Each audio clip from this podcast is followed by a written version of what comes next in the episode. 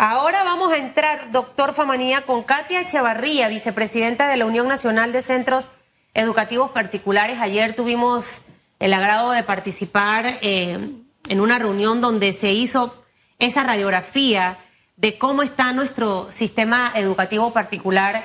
Y tuve que retirarme, Katia, eh, porque tenía reuniones, pero a mí el tema educativo me apasiona, me preocupa, me frustra eh, siento que nos hemos quedado cortos en muchas cosas y a veces eh, malinterpretamos los mensajes o, o la ausencia de información hace que la gente tenga una percepción distinta de lo que está ocurriendo. Hemos, nos hemos desarrollado últimamente en generadores de fake news y de mala información en los chats de las mamás, usted no sabe lo que sube y baja, baja y sube. Yo ni opino para no entrar en, en, conflicto. El tema es que esto es una lógica. Eh, para mí la educación es una inversión en mi hijo. Si el sistema público no me da esa opción que yo necesito, si yo me gasto en zapatos, cartera, blower, plancha, lo que sea, ¿por qué no voy a invertir en mi hijo? en que hable inglés, en el que domine otros idiomas y un montón de cosas más. Entonces yo veo la educación desde ese punto de vista y evalúo obviamente los resultados y me siento satisfecha en la escuela en la que tengo a Lucas. Y escuchar hablar de todos quisiéramos pagar menos, pero vas a querer recibir menos en una escuela en una escuela privada, esa es la gran pregunta que a veces hago yo. Quiero pagar menos, pero no quiero recibir menos. Y esto se lo digo para, para esa antesala, por esa ley como, yo le diría como una, una ley de arroz con, de combinación que hay con ese proyecto de ley, porque ayer cuando usted respondía, esta iniciativa que está ya en segundo debate es la mezcla de varias propuestas de diputados. Entonces, ¿cómo saber qué es lo mejor? La escuela privada vino también a dar un alivio al sector público que no puede dar esa, esa calidad de educación y los padres que pueden hacer ese sacrificio lo hacen. Eh, me gustaría entender cómo ustedes se sienten con este escenario, con esta ley, eh, con tema COVID, papás que puedan estar preocupados, pero que las escuelas necesitan sobrevivir y seguir teniendo buena calidad de educación a nivel privado. Y esta antesala larga porque quería como, como desahogar ese tema que creo que es importante que la gente lo entienda.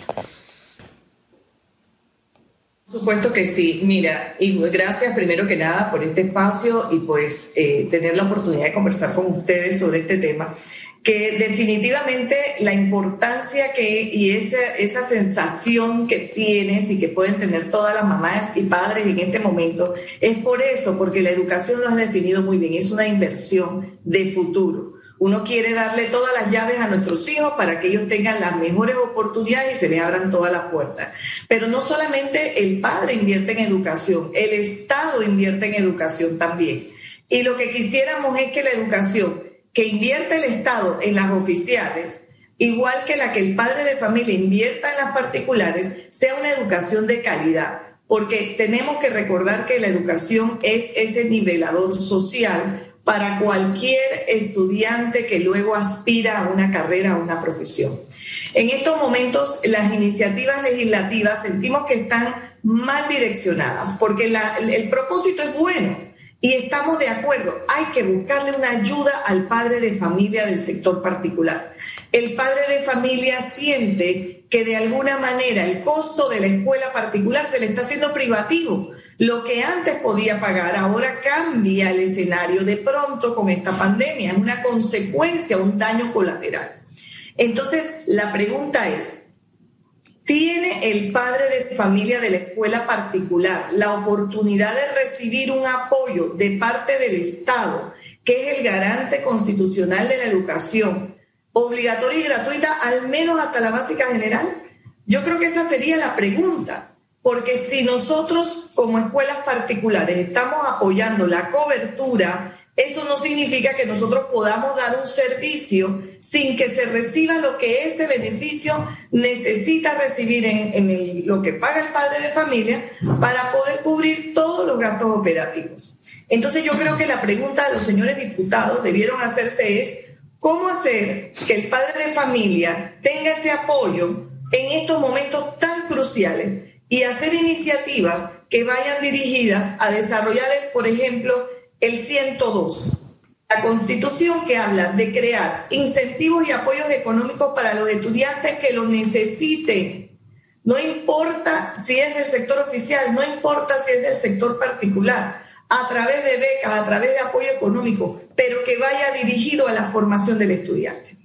Yo lo veo incluso desde dos puntos el padre de familia del sector oficial que no está conforme y que quisiera que su hijo fuera del sector particular y el Estado le cuesta 1.800 dólares aproximadamente al año cada estudiante en el sector oficial, que si el padre de familia pudiera elegir, mire, ¿sabe qué? Yo prefiero que en lugar de estar en una oficial, yo quiero ir a una particular, pero que el Estado me dé ese dinero que gastaría en la oficial y yo lo pongo en la escuela particular con el modelo educativo que yo quiero. Por otro lado, el padre de familia del sector particular que quedó sin trabajo, que está ahora mismo en una situación de suspensión laboral o que ha muerto porque algunas situaciones lamentables han sido también la muerte de algunos de los progenitores. Entonces, ¿cómo en este momento ese padre de familia siente ese respaldo constitucional del Estado? de decir, yo le voy a dar un voucher, yo le voy a dar un apoyo para que usted no tenga que movilizar en estas circunstancias a su hijo del sector de la escuela donde está hacia una escuela desconocida o a una escuela pública porque sencillamente la situación le cambió.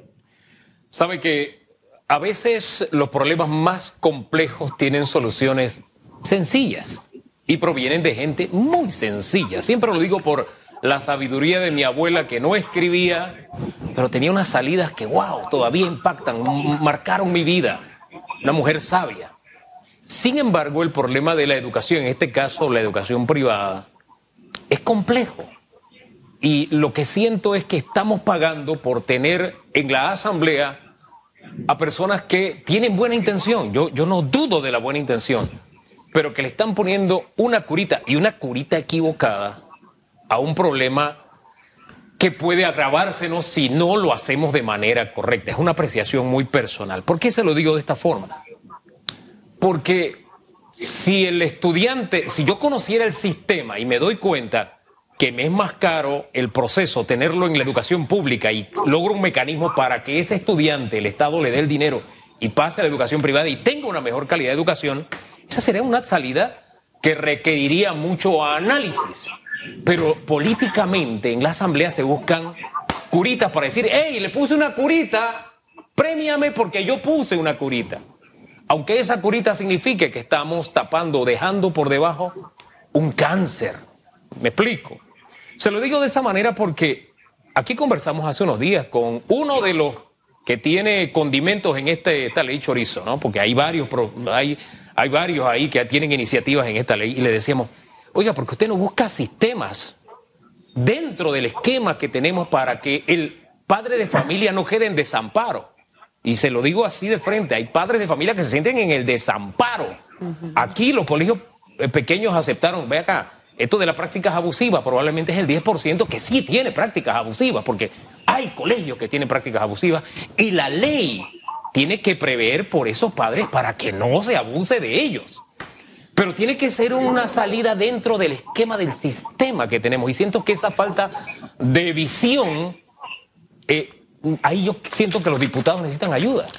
Porque tú no puedes atentar contra la libre empresa, que es el fundamento del sistema económico de éxito en Panamá y que además está consagrado en la Constitución. Cuando yo establezco qué porcentaje tú puedes ganar como libre empresa, ya estoy metiéndome en algo que no puedo, pero sí puedo fortalecer la institucionalidad para que el padre no esté en desamparo. Pero en medio de toda esta introducción que le hago, esta introducción que le hago es porque siento que también hay un diálogo de sordos, es decir, esto es mi pensamiento, esto es lo que yo creo, dice el otro escritor, esto es lo que yo quiero, dice el otro, pero no llegamos a un nivel de entendimiento. ¿Qué propuestas hacen ustedes para que sí, sigamos funcionando con esa calidad a la que debe aspirar el sector público, no la ponemos en riesgo, no ponemos en riesgo la, libre empresa, pero tampoco dejamos en el desamparo a aquellos padres de los que se está abusando en este momento. ¿Qué salida dentro del sistema podemos encontrar? Le, paso un datito. Nosotros le decíamos a, al diputado, creo que era Brands, al que hablábamos aquí, si la memoria no me es infiel. Hombre, busquemos la forma de fortalecer a la ACODECO para que práctica abusiva sea castigada. Ya ahí, la empresa cuando sabe que, hey, si esto lo hago mal, me van a tocar el, hey, ¿sabes qué? Ya yo camino por la acera bien derechito, pero no algo fuera del sistema. Es decir, normas que se parecen a Venezuela o se pueden parecer a otros países, porque eso sí nos puede llevar a despeñadero. Toda esta introducción es para saber qué propuestas presentan a ustedes, sí, para cuidar la libre empresa pero, y, la calidad de educación, pero a la vez no dejar en el desamparo a tantos padres que se sienten o a veces nos sentimos de esa forma, profesora. Por supuesto, fíjate, te puedo comentar varias cosas. Primero, que ese modelo que quizás nosotros a veces tenemos que mirar hacia lo que los están haciendo bien, miremos otros países. Ya el modelo de voucher lo tiene Colombia, lo tiene Argentina, lo tiene Chile, lo tiene España. Es decir, eso es un modelo conocido porque el Estado se fortalece precisamente porque no tiene, por ejemplo, la posibilidad ahora mismo de construir escuelas. No hay terrenos en la, en la capital, no hay terrenos en ciertas áreas necesarias de crecimiento exponencial. Entonces hay estructuras particulares, entonces hay un apoyo mutuo y el sistema se mantiene y se va unificando aquello de que todos tenemos las mismas oportunidades de escoger porque hay libertad de enseñanza. Eso por un lado. Por otro lado, en cuanto a los alivios, ¿qué hemos hecho las escuelas? Mira que esa pregunta es crucial. No es de pronto lo que los padres de familia quieren, no es de pronto lo que fuera en el mundo ideal que la escuela diga, no importa, no cobramos este año, van gratis, porque sencillamente la escuela puede hacerlo, porque el Estado la va a apoyar. Lamentablemente el modelo no funciona así, porque solo en planilla, por lo general nos estamos eh, invirtiendo el 75%, porque nuestros profesores, para poder tener esa calidad educativa, tienen que tener buenos profesores. El capital humano es lo trascendental, no es la cuenta de luz que de pronto en la casa uno paga la luz y no es el dentro del presupuesto lo más caro. Al contrario, si empezamos a repartir a lo mejor en algunas escuelas será 60 centavos por padre de familia, o sea, dependiendo de la estructura de la escuela, o sea, ahí no está la gran economía, que a veces el padre de familia escucha y escucha y como decía Susan Elizabeth, en las redes sube y baja, pero de pronto eso no es porque no conocen cómo funciona. Pero ¿qué es lo que hemos estado haciendo? El año pasado se brindaron Se congeló ahí. Oh, se nos congeló. Se congeló. Mira, aquí hay varias cosas, Hugo, mientras regresa eh, eh, Katia. Tenemos diputados que siguen tomando decisiones populistas. Las decisiones populistas no son beneficiosas para un país. Nosotros no podemos seguir subsidiando, regalando, llámelo como quiera. Eh, y, voy a poner un ejemplo, en producción nos avisa, usted me hace la manito así cuando ya está, porque yo no tengo el apuntador. Tranquila, avance. Cuente con eso. Una mujer en la vida tiene que salir al mundo a que un hombre la mantenga. Esta que está aquí no. A mí me gusta trabajar y comprarme mis cosas por mí misma. El hombre detallista, sí, pero yo no estoy a expensas de que me mantenga. Bueno, así mismo, cada panameño tiene que salir a trabajar y que el Estado te dé las condiciones para que tengas oportunidades de educarte. Educarte, no regalarte la comida, la casa, para eso hay que esforzarse. Entonces, eh, ojalá, eh, sé que está en segundo debate esta iniciativa, eh, puedan revisar qué hay de populismo ahí, porque eso tiene tiempo de vida. Eso no es duradero para siempre. ¿Usted se imagina que todas las escuelas particulares reciban a los estudiantes gratis? ¿Cómo le van a pagar a los profesores? Eh, eh, cómo motivan a su personal. Es una empresa privada y que tiene que ser efectiva y, eficiente. Lo, lo, interesante es que si nosotros hacemos un análisis del sistema en Panamá, ofrece alternativas de salida, alternativas para que ese padre, incluso el que ni siquiera tiene la oportunidad en este momento de tener un estudiante en la escuela privada, pueda tener esa alternativa. Porque, insisto, es más caro tenerlo en la educación pública y no es la misma calidad. Pero para eso hay que hacer un análisis sistémico. Entonces, si yo buscara alternativa para que ese padre, el Estado, la inversión que el Estado hace en ese estudiante pasara al padre y el padre la invirtiera en el sector privado o pasara a la escuela de elección de preferencia del padre, tendríamos la migración a la inversa de la que tenemos hoy, que es de la, del sector privado al público por la situación que estamos viviendo. ¿Usted le daría oxígeno al sector educativo eh, eh, estatal u oficial? Pero no, lo que estamos tratando es de normar un tema que tiene que ver con libre empresa y eso es peligroso. Por ese camino han transitado otros países y no les ha ido bien. Entonces aprovechemos que tenemos ese, esa esfera y, busquemos la forma entonces de que más estudiantes estén en ese sistema, que es el sistema privado, pero no vamos a causarle más perjuicio a, un sistema que, hombre, miren, miren, se lo tenía para los bochinches. Este año que está, pasando, que está cerrando, 15 colegios particulares, caput, pasaron a la otra vida, ya, murieron no son una alternativa. Entonces, dentro del sistema hay que buscarle alternativa. Todo esto conversando porque se cayó. Usted termine la idea porque ya el tiempo se nos vino encima, profesora. Rapidito, lo que estamos haciendo en las escuelas particulares es, eh, con e, esos descuentos que se dieron el año pasado, esos alivios se pudieron hacer en un año, pero eso no significó que fue la ayuda realmente a los padres. Así es.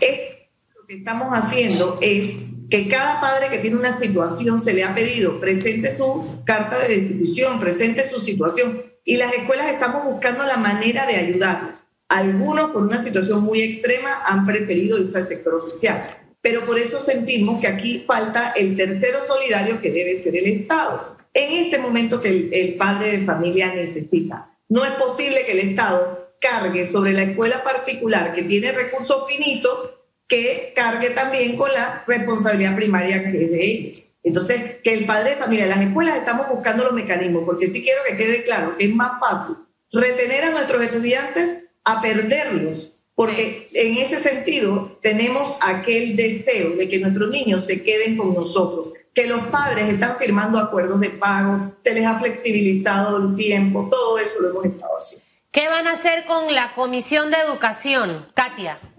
Eh, ¿Cuál es esa presión? Porque donde nos, nos, vamos a dormir, aprueban la ley, así como está ahorita mismo, ese, ese arroz de combinación que hay. Eh, el desglose, a mí me gustaría saber quién fue la brillante cabeza que pensó en el tema de entrar a establecer las tarifas y los costos de las escuelas privadas. Quiero saber qué diputado inteligente de los que tenemos en esta asamblea, yo no gusto de la asamblea, eso es evidente, siempre sale a relucir por lo que hay allá adentro.